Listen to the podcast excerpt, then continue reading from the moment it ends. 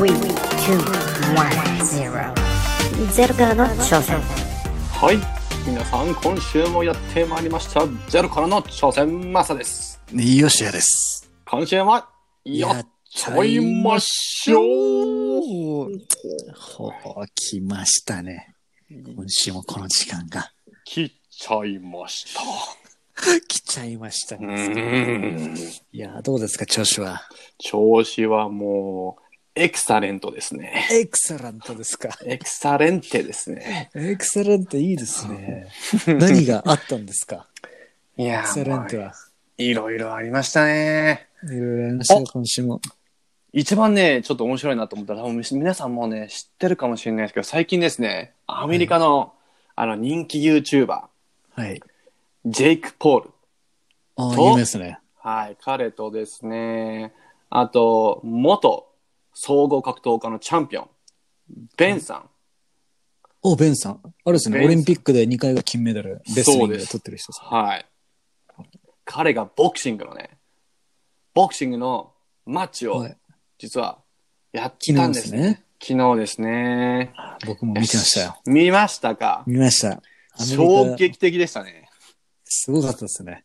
え、どっちが勝つと予想してましたか？自分はやっぱり、その、あれですね、あの、ベンソンですかね。うん、自分もそう彼なんですよ。オリンピックレスリング2回優勝して、うん、うあん、の、そうですね、あの、結構ファイターとして有名な人だったんで。うん。それと、向こうの相手は YouTuber ですもんね。YouTuber ですからね。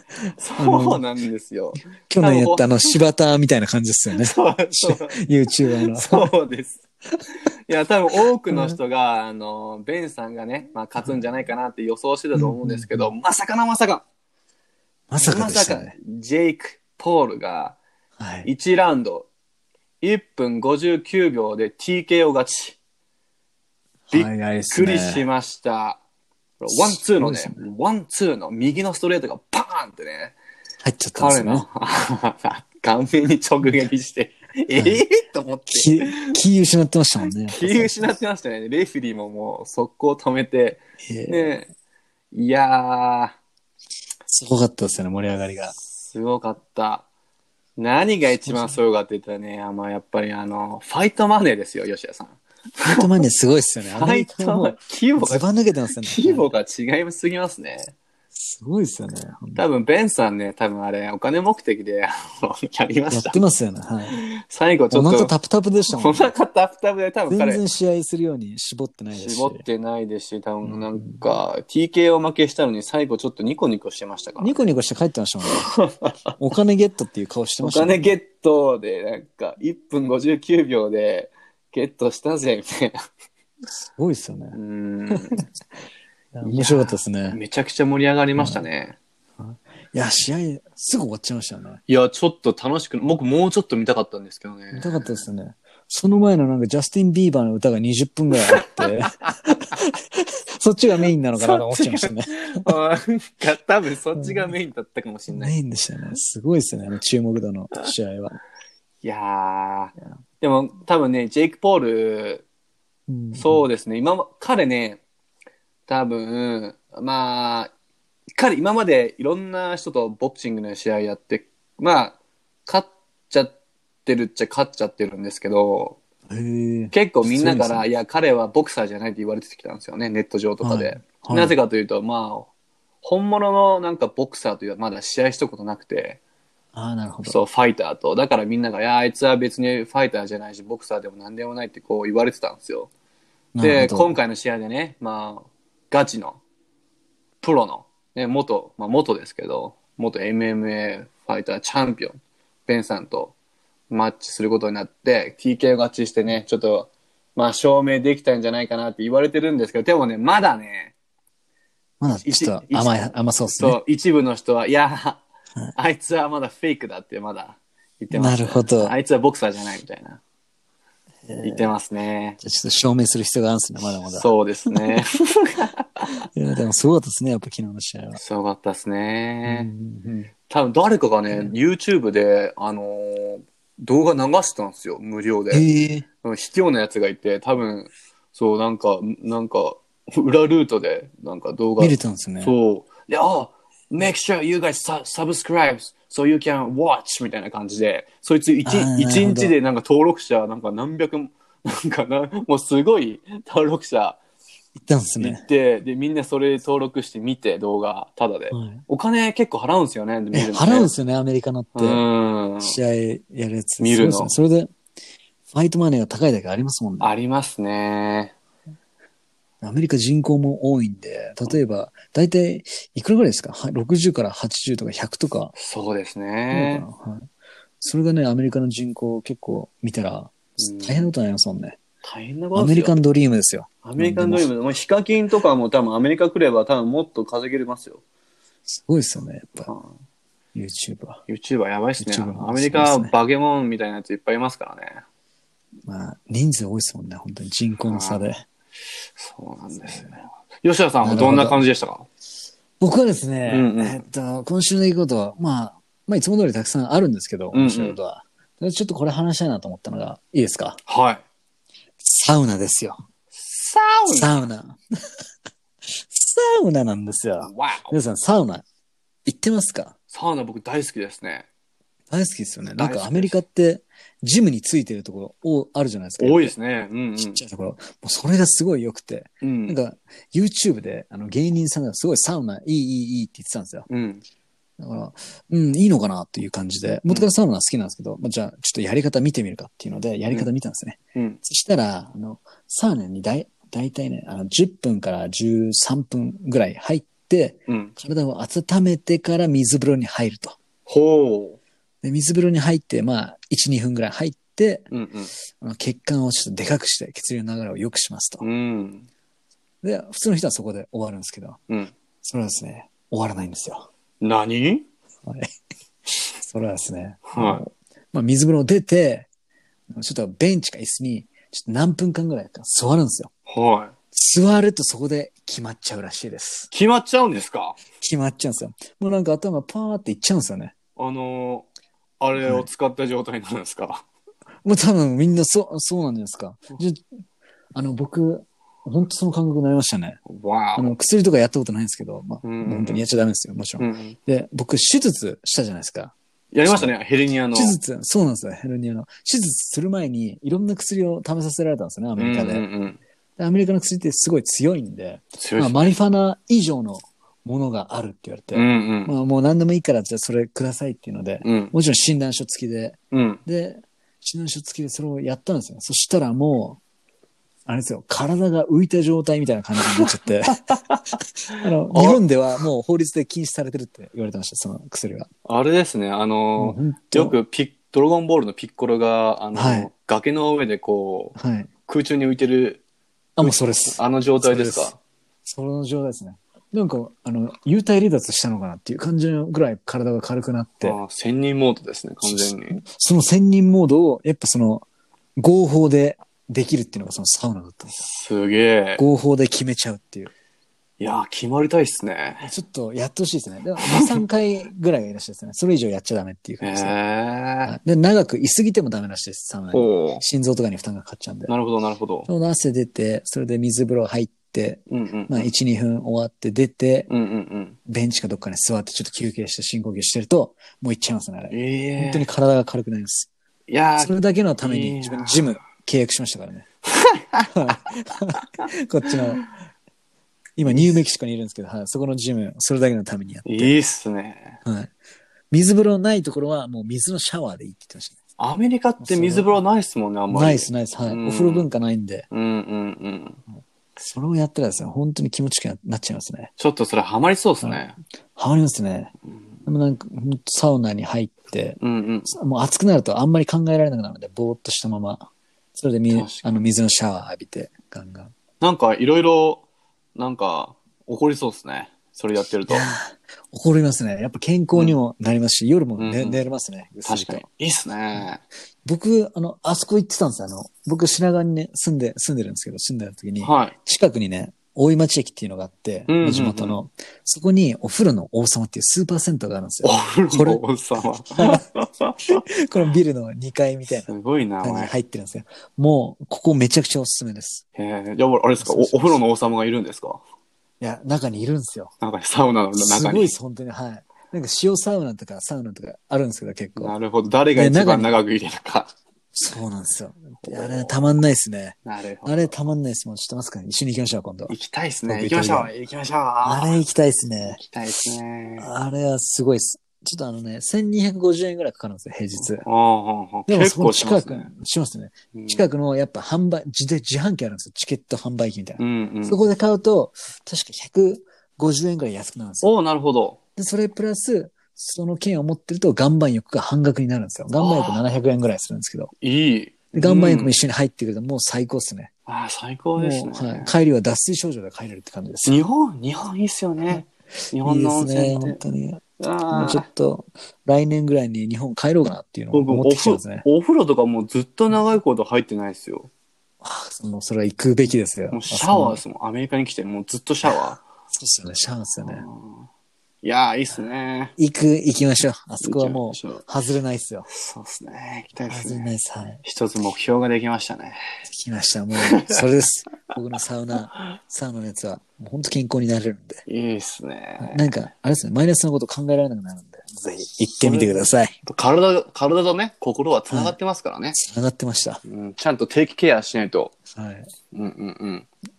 最高でしたね。また明日も行ってきます。いいっすもう本当汗出し放題ですよ。いいっすね。いいっすね。そんな感じでしたね。はい、ありがとうございます。はい。それではですね、あの、今回は、うんこのトピックについて話していこうかなと思うんですよね。うん。いつもは留学コーナーとかお便りコーナーやってるんですけど、うん。今回その二つをまとめて、あれですね、一つのコーナーにして、今アメリカで流行ってる、流行ってるんじゃないですけど、アジアンヘイトクライムってあるじゃないですか。アジア人が狙われたりっていうふうに、結構そそういうトピック入ってきて、僕のところにもメッセージとかも DM が来て、アジアうんンうんヘイトそういうの大丈夫ですかっていうのがあったんで、うんちょっと今回これトピックにして話していこうかなと思います。はい。いやね、い今ちょっと大変なことになってますからね。話題ですよね、これ。うん。あったんですよね。まあ、特に LA とね。LA とニューヨークがね、あの、調べた結果、うん。LA とニューヨークがすごいそういう被害に遭ってるっていうのは多うかったですね。ん。なんかサンフランシスコではですね、あの、84歳のタイ人のおじさんうんがいきなり黒人に突き飛ばされて、うんあの、亡くなってしまったっていうニュースもある,、うんあるんですよね。いやね、もう悲しいですね。すごいですよね。やっぱり、まあ、まあ、カリフォルニアはね、その一番あアメリカでアジア人が多く住んでる地域なので、そうですよね。やっぱ被害が一番多いですね。多いですよね。で、一番悲しいのが、はい。こう、まあそのね、年寄りを狙った暴力行為ってのがね、やっぱ目立つんですよ多いですね。。多いですね。うん年寄り。ですね。で、あとはまあ、まあ、ちょっと僕これ記事で見たんですけど、一番被害が多いね。そのフィジカル、フィジカル以外に一番多いのが、その口に、言葉に対、うんうん言葉で、まあ、言葉の暴力か。言葉の暴力がやっぱ一番多いと。多いですよね。言う葉、ん。すぐみんなアメリカ行っちゃいますもんね。うん。本当に。もう、なんででしょうね。なんで、なんでアジアンヘイトが起こっちゃったんですかね。いや、やっぱあれじゃないですか。あの、コロナウイルスが中国から来たみたいな感じで、みんなアジア人の区別がわかんないから、うんうんそういうふうに言うんじゃないですかね。特にアメリカって、なんか、考えないじゃないですか。考えないですぐ言っちゃう人って多いじゃないですか。うんやっぱりそういう。うん。うん。それが起こってるのかな。まあ、あれですね。なんか、始まりは、始まり昔からあったんですけど、またそれをさらに急加速させた始まりが、トランプ元大統領っていうニュースを見ましたね。これがなんかやっぱ差別は表に出していいんだっていうのを常にに言いながらやってたんで、それが原因でもあるんじゃないのかなっていうのは言ってましたね、ニュースで。うん。はい彼もなんか言ってましたよね。このウイルスは、チャイナウイルスだみたいな感じで。あの、一番僕がムカつくのが、はい。この間まで黒人差別すごい問題になったじゃないですか。あありますね。はい。ブラックライブスメラーみたいな感あで、彼らが今度アジア人を攻撃してるじゃないですか。じ。はいおおい、てめえらこら、おい、って感じですよ。おめえら、お前言ってることでやってることちげえだろうがよ、って話なんですよね。黒人もなかなか強いですもんね、そういうのやるの。いやなんか、なんでしょう、ブラックライブズメラーっていうのは自分の中のイメージでは、それを言った瞬間、あの、強盗の話、強盗のことかって思っちゃうんですもん。めちゃくちゃ強盗入ってましたもん、黒人めっ出して。ちゃ入ってましたね。いやー、ちょっとバカなんじゃないかなと思いますね。本当に、ちょっと、うんやり方間違ってますよね。そうっすね。うん。結構あれですよね、そういう起こしてる人って、なんか、なんすか、ちゃんとした教育を受けてない人とか、そういうのが多いっていうふうに、やっぱニュースでもやってたんですよね。うんちゃんと教育を受けてない、仕事をしてない人たちがやっぱそういうことをするんだっていうので。いやね、うんちょっとね、あのーまあちょっとね、感情出ちゃいましたけど、はい。あそうですね。素直、素直な感情ですね、僕のこれ、今の。はい。いや、な、アなんなの？みたいな。君たち、みたいな。ジア人やられてますもんね。めちゃくちゃ。もうやられまくっも出て。うん、いや、悲しい、本当に。気になりますよね。いや、もちろんね、これアジア人だけじゃなくて、ね、すべてに対するその人種差別、黒人も白人もね、アジア人も含めて、いや、死人が出るのはね、ちょっとやりすぎですよ。やりすぎですよね。うん。本当にアメリカ、差別トップですもんね、ダントツの。うん。もうわかりますね。やっぱ僕も10年ぐらいこっち住んでるんで、うんアメリカ人が差別したがるのもわかりますね。うん。ななんでしょう。ね。うんまあもちろんね、こう嫌われる原因とかもね、たくさんいろいろあると思うんですよ。ありますよね、やっぱ。まあどこの国もね、みんなちょっと文化違いますし、うんうんうんこう、ちょっとえって思うこともあるとたく、ね、たくさんあると思うんですけど、ありますよね。うん。原因、アジア人にある時も多いですもんね。このコロナ以外で。そうですね。ちょっと自分が調べたやつ、結構あるんですけど、2019年うん。の時のアジアヘイトクライム、そういう基礎とチャージされたのは3件だったんですよね。うん。で、2020年には28件。9倍、もう、去年、うん。1年前の9倍になったらしいんですよ。で、うん今年は2021年、すでにもう24件のヘイトクライムが出てるっていう感じでうん、警察に起訴されたりしてるんで。で、去年の28件のうち27件は、一人でいる時にみんな襲われてるんですよ。なるほど。その、その、あれが仕事の行き帰りとか路上や地下鉄っていうのが一番狙われは、狙われやすいって言ってましたね。うん。で、チャイナタウンでナイフで刺されて、っていうふうに切りつけられたりっていうのも最近あったらしいですね。うん。で、アジア人の特徴はあんまり警察に通報しないっていうらしいですね。うん。中ではなんか言語とかもあったりっていうのもありましたね。でアジア人の人柄っていうのがあったりして。うん。でそれを避けるにはなるべくグループとか一人で行動しない方がいいっていうふうに言ってましたね。なで何か言わわれても、まあ、無視してその場をすぐに立ち去るっていうふうにれさってくださいって言ってましたね。なるほどね。いや、遅い時間とか危ないですよね。夜遅いう時間。そですね。特に今は、はい。で、うんやっぱ一番多いのが、あ、違う、あれ、えっとですね、3月から、去年の3月から今年の3月まで1年間うん。で増えたアジア系住民の暴力や嫌がらせの被害、警察に報告されたのは3795件だったんですよ。あで、その中の、まあ大体半分近くカリフォルニアで起きてるんですよね。あ。うん。うん44%って言ってました。やばいっすね。次がニューヨークの24%。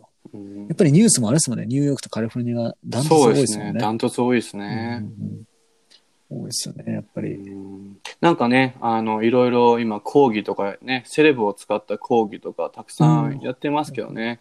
はい。あの、例えば、ね、あの、K-POP スターの BTS とか、ああ、やってますよね。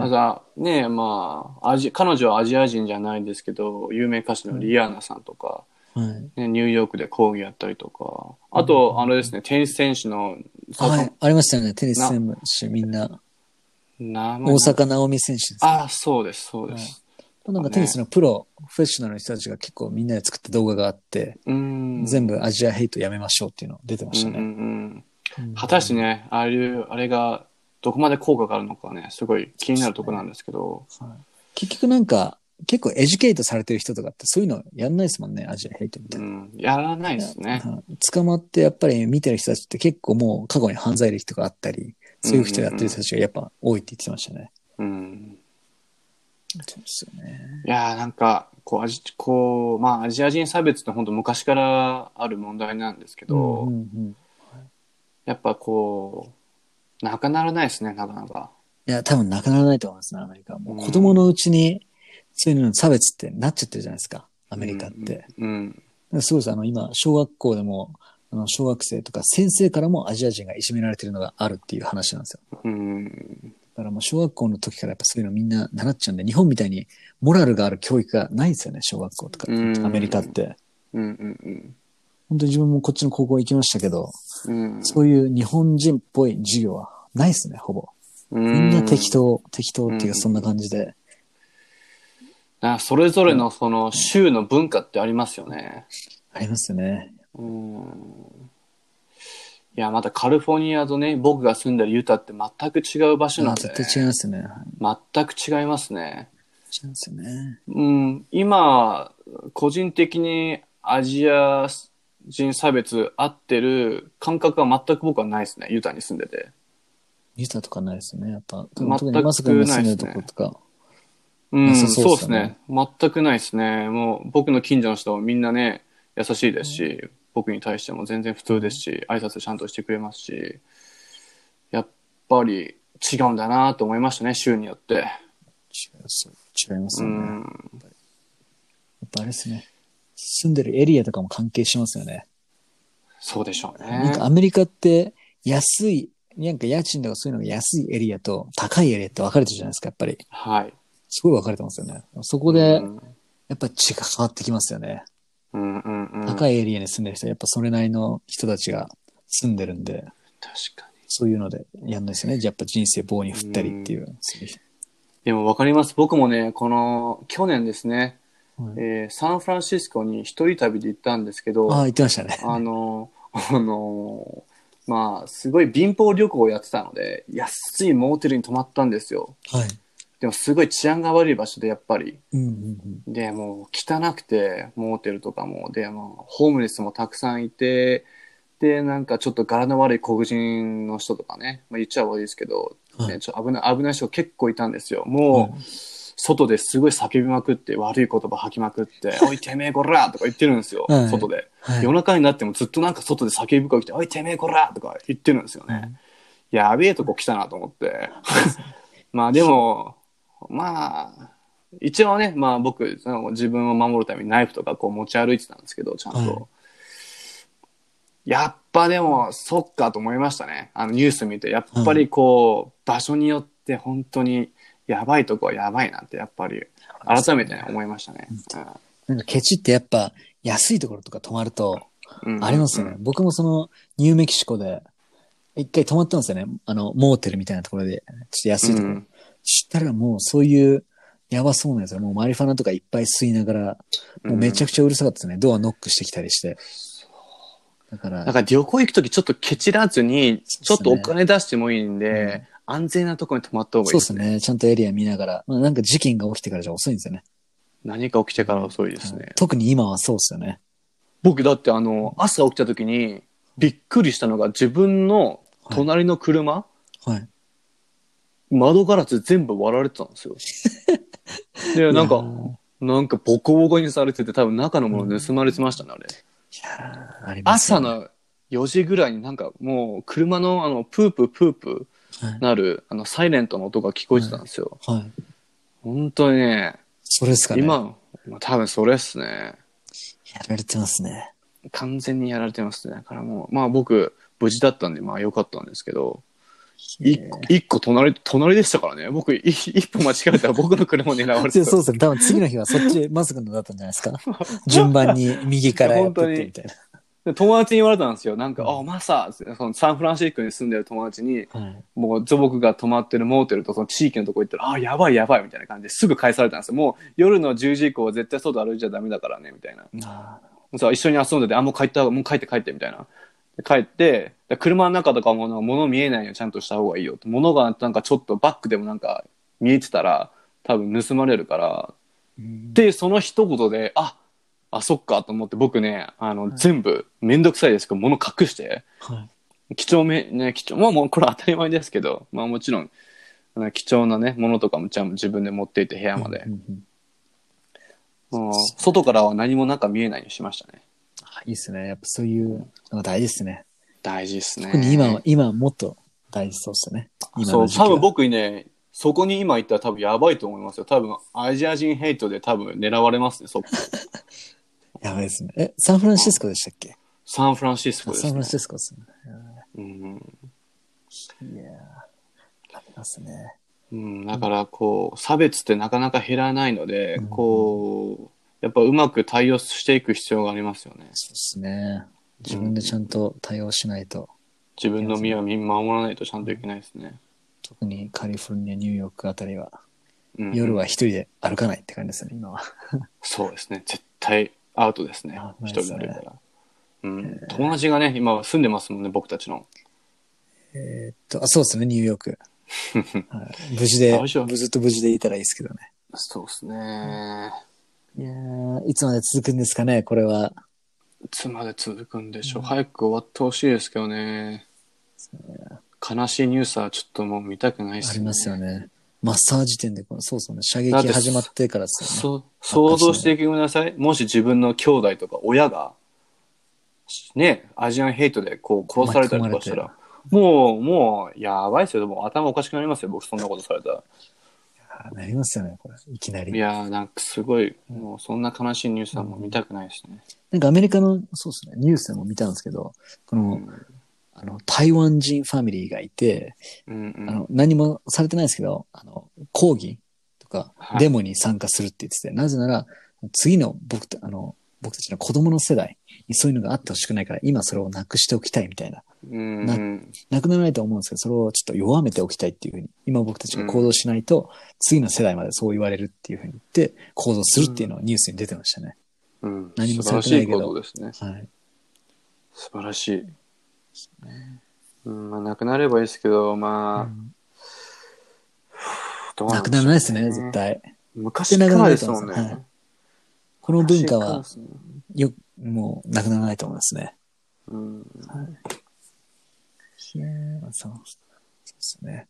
なんかありますかマスコンさん。あの、身近で聞いた最近のなんか差別とか。差別ですか。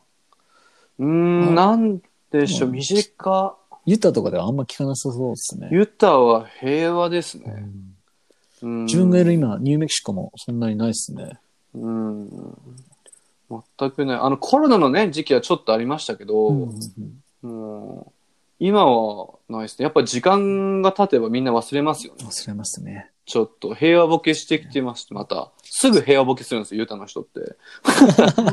すぐ忘れる。もうマスクも、あの、ジムなくなったって言ってましたもんね、マスクなくなりました。ね。なくなりました。みんな、Hey, what's up? って話しかけていますよ、普通に。ハイタッチとかして。what's up, man? みたいな感じで。ええやっぱみんなあれワクチン取ったからですかね、マスクのうんもうみんなコロナのこと忘れてますよ。いや、忘れてますね。日本は今すごそうですね、また。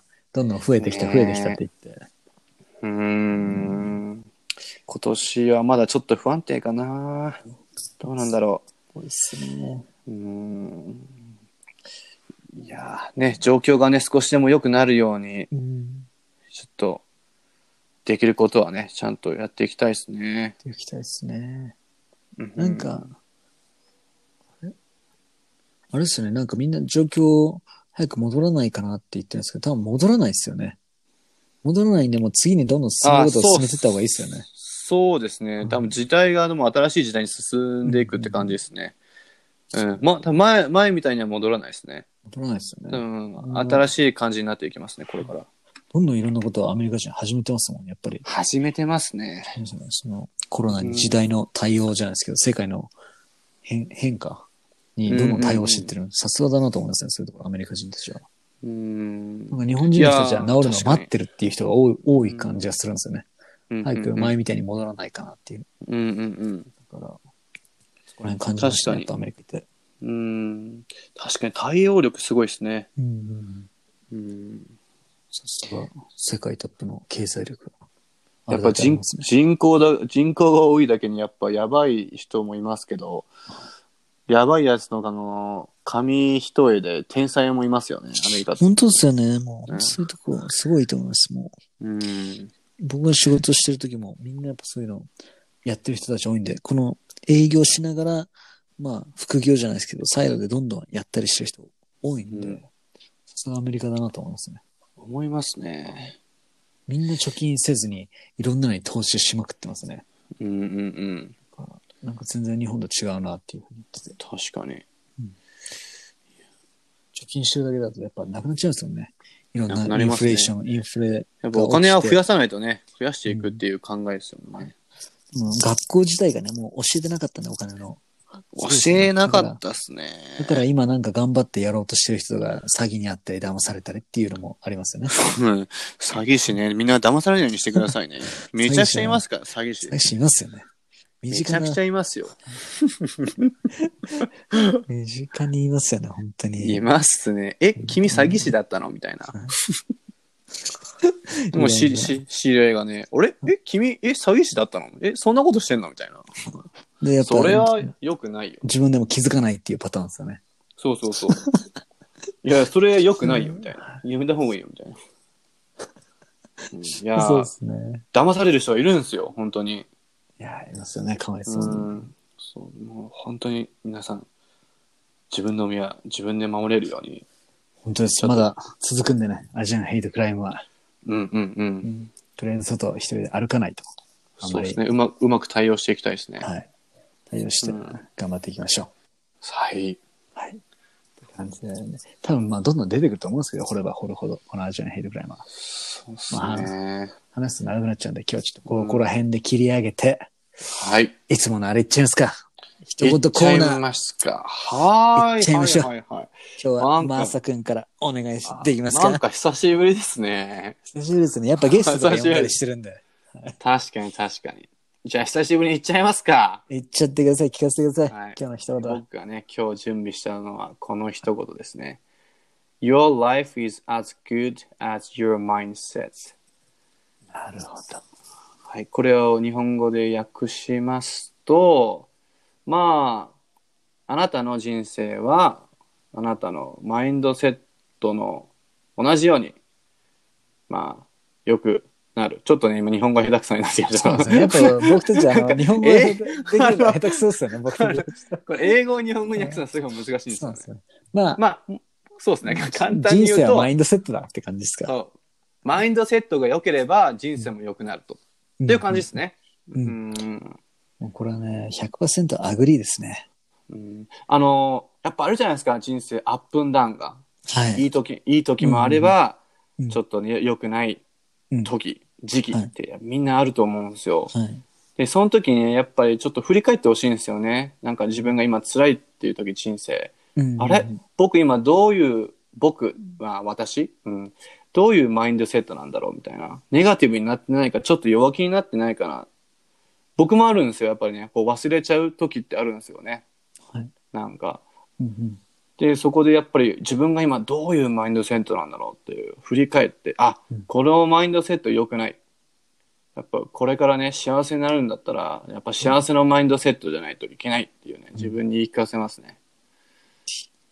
絶対そうの通りだと思います。僕も。うん。ゆうしゃくんもわかる、わかるんじゃないですか？いろいろ経験わさかりますね、マインドセット。特に、ま、もう毎回営業ですけど、営業でマインドセットうんがないと、絶対、あの、メンタルとかみんな続かないと思うんですよね。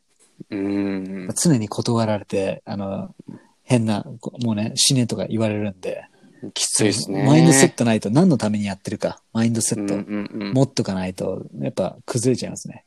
うんマインドセットをね、ちゃんとしっかり持って、何のためにいるか、何のために働いてるか、うんそれを自分でコントロールしてやれば、もうライフ良くなります、自分の人生。そうですね。マインドセットですね。マインドセットです。マインドセットでもう人生が決まるって言っても過言ではないですい。やー、本当にそうです。もうすべてマインドセット。マインドセットですセールスマンのうん人生は。いやー、その通りです。皆さんね、今週もマインドセット。マインドセットをしっかりして一緒に頑張っていきましょう行きましょうまた一週やっちゃ間ねいま、しょうですよ。一週間乗り切りましょう。やっちゃいましょうで。ややっちゃいましょうましょう。マインドセットつけちゃってくださいよ。やっちゃいまくりましょっちゃいまくりましょう。いやーいいですね。う。今週はこんな感じですはい。そんなね。感じで終わりましょう。はい。ねでは皆さん、はい。See you next time.